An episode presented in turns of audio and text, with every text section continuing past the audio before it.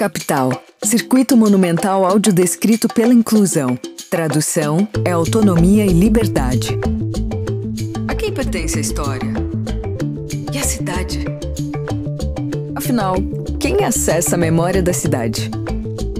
Esperamos te ajudar com isso. Este audioguia apresenta oito monumentos de personagens históricos situados em Cuiabá, Mato Grosso, Brasil, as pessoas com deficiência visual através da audiodescrição, da pesquisa e contextualização historiográficas. A escolha sobre como viver essa experiência fica por sua conta.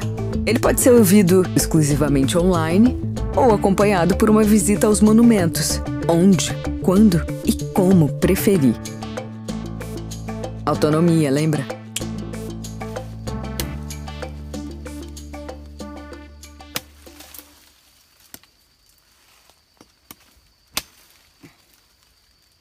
Olá, eu sou Tayana Bruno e o nosso percurso segue desbravando com atenção os documentos históricos instalados na urbaníssima Cuiabá, saudosa Cidade Verde, que relatam a ocupação e a conformação da cidade e do estado como conhecemos hoje. Vamos?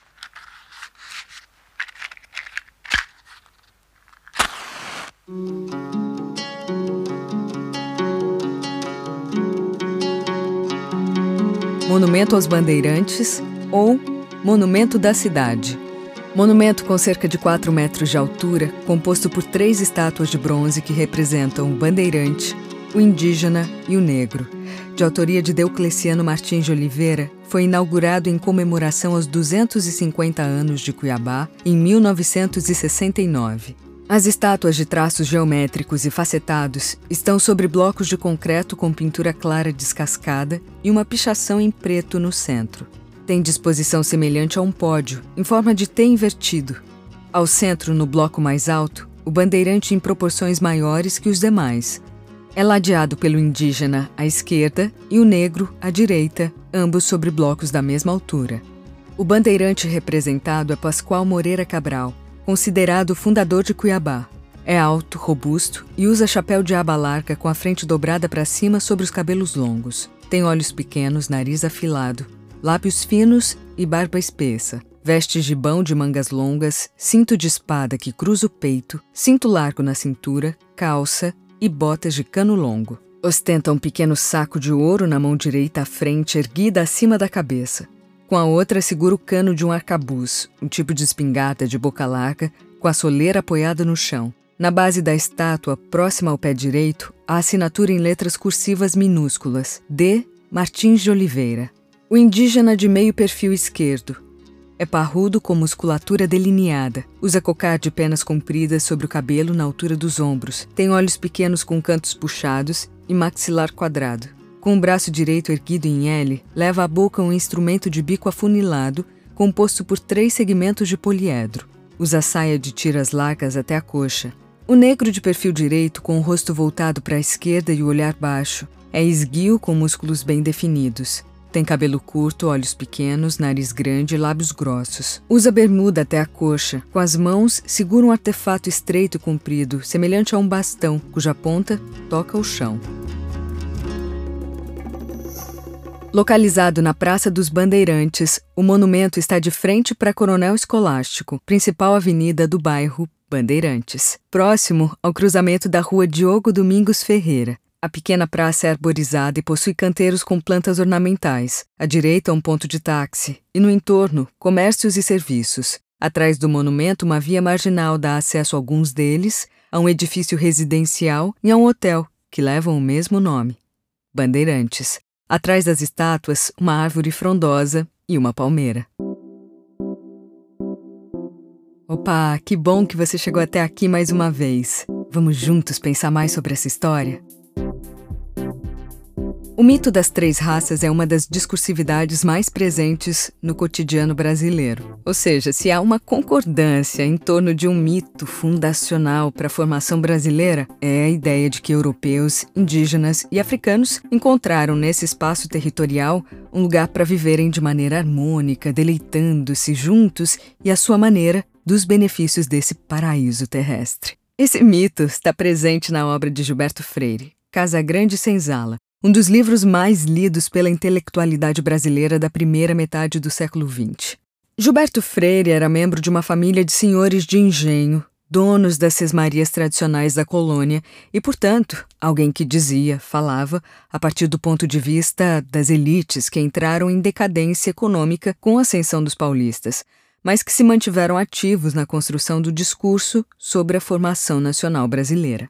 O problema é que nenhuma das categorias que fundamentam Casa Grande Senzala, leia-se índios, europeus e africanos, existe. Assim como a ideia de vida social como a ambiência bíblica idealizada no livro do Gênesis é material inviável.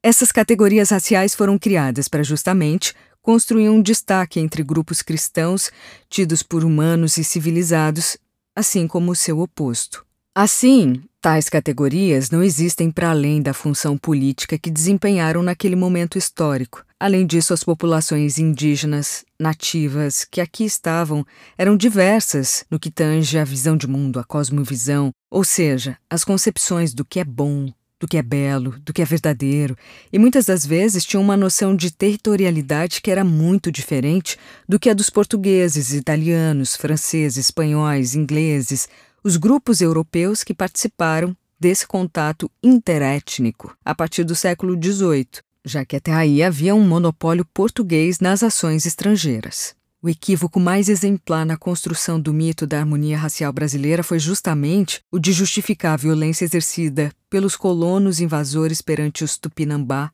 e os Guarani, assim como os povos banto, guinenses, entre outros que foram trazidos à força do continente africano e aqui escravizados. Freire justificou a escravidão e toda a apropriação dos corpos como algo que eliminou as diferenças e produziu um novo povo, atribuindo as qualidades de cada grupo constituinte como algo relevante à formação da chamada alma acolhedora brasileira. Nessa mitologia, o bandeirante é apresentado como o bom senhor, o sábio explorador, aquele que sabe prever, que tem visão ampliada e aponta ao futuro. Já os indígenas e africanos Estão sempre com um olhar rasteiro. Cabisbaixos aguardam o comando do almirantado português ou do monsoeiro paulista, esse último, uma mistura entre tupinambás e portugueses nascidos na colônia. Essa maneira de narrar a estrutura social tende a apagar os conflitos e toda a violência que ocorreu nesse encontro. Mais do que isso, insiste numa perspectiva falaciosa que infunde um interesse social comum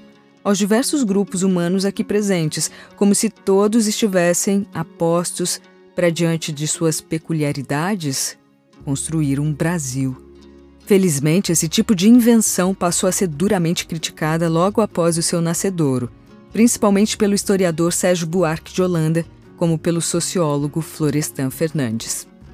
Aqui no Circuito Capital, nós compreendemos que as homenagens possuem um contexto próprio do seu tempo, um reflexo dos valores morais então vigentes, dos interesses políticos, econômicos, que, no tempo presente, no agora, nos permitem analisar esses dados históricos para refletir e agir a respeito do que eles nos revelam sobre o nosso contexto social.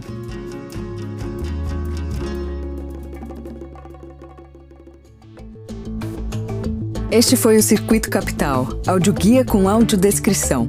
Coordenação, roteiro, narração e mixagem, Tayana Bruno. Consultoria, Cida Leite. Pesquisa e historiografia, Gus Lima. Trilha sonora original, Carola Nunes. Identidade visual, Priscila Wolff. Fotografia, Karen Malagoli.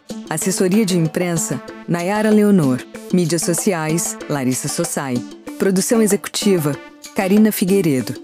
Agradecimentos especiais: Kleber Dias, Instituto de Cegos de Mato Grosso, ICEMAT e Gisele Rodrigues.